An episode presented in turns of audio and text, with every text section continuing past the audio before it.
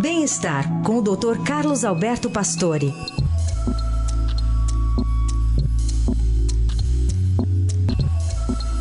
Tudo bem, doutor Pastore? Bom dia.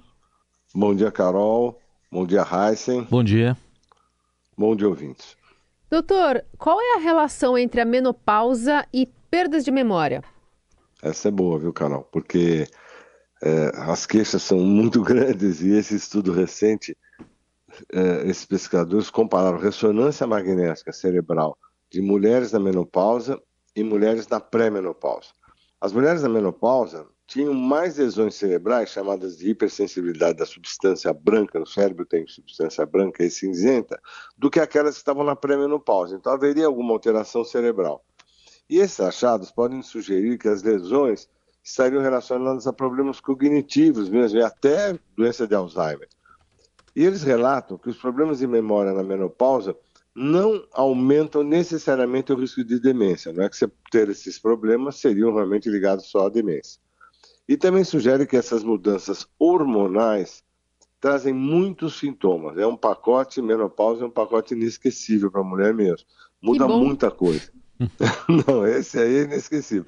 Porque tem muita coisa e dá uma conotação até negativa. Mas se você entender o que eles estão colocando, é muito importante, porque esses achados cerebrais poderiam ser explicados e pode se tratar. Você vê que na menopausa as mulheres queixam muito de falta de memória. Tenho que escrever tudo, do trabalho, tenho que fazer isso no supermercado, não lembro mais de nada. Tem um mau humor presente, que está muito ligado também à questão hormonal, por isso às vezes elas precisam ser medicadas para ansiedade, para depressão. E fazer esse, esse tratamento, quer dizer, ficar preocupada com isso, é, o cardiologista às vezes é a porta de entrada, porque a mulher começa a ter taquicardias, mal-estar geral. Então, a busca de tratar todos esses probleminhas que a falta de um hormônio gera, porque geram vários, você não trata com outros, você tem que fazer vários tratamentos, é fundamental.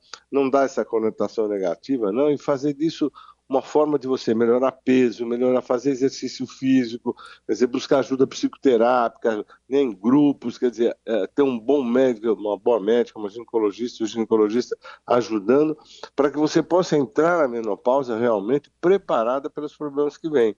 Quem se prepara não chega lá com peso alto, sem tratar as, as doenças importantes. Isso cria uma série de problemas, mas se souber dessas coisas, talvez entre aí com um pouco mais de preparo, né? É isso, mas a questão é que quanto mais informação, melhor, né? Eu acho que a, a grande questão de agora é que esses estudos estão sendo mais focados, os médicos, as mulheres estão tendo mais acesso a essas informações e aí fica mais fácil de lidar né, com o não imprevisível, né, doutor? Isso, não deixar entrar, no, no, no entrar na menopausa é, e não saber a, a, série de mudanças que virão, entendeu? É. E dar uma aspectar da menopausa, é assim mesmo. Não é nada, dá para tratar, dá para medicar, dá para se cuidar, dá para perder peso, dá para fazer exercício, dá para dormir bem. Quer dizer, dá para fazer uma série de coisas se realmente houver uma prevenção e um cuidado, né, Carol? Muito bom. Doutor Vassori, obrigada. A gente volta a se falar na sexta. Aliás, com o Raíssen Abac. Da minha parte, Feliz Natal. Feliz Natal para você também. Obrigado, até sexta. Até sexta.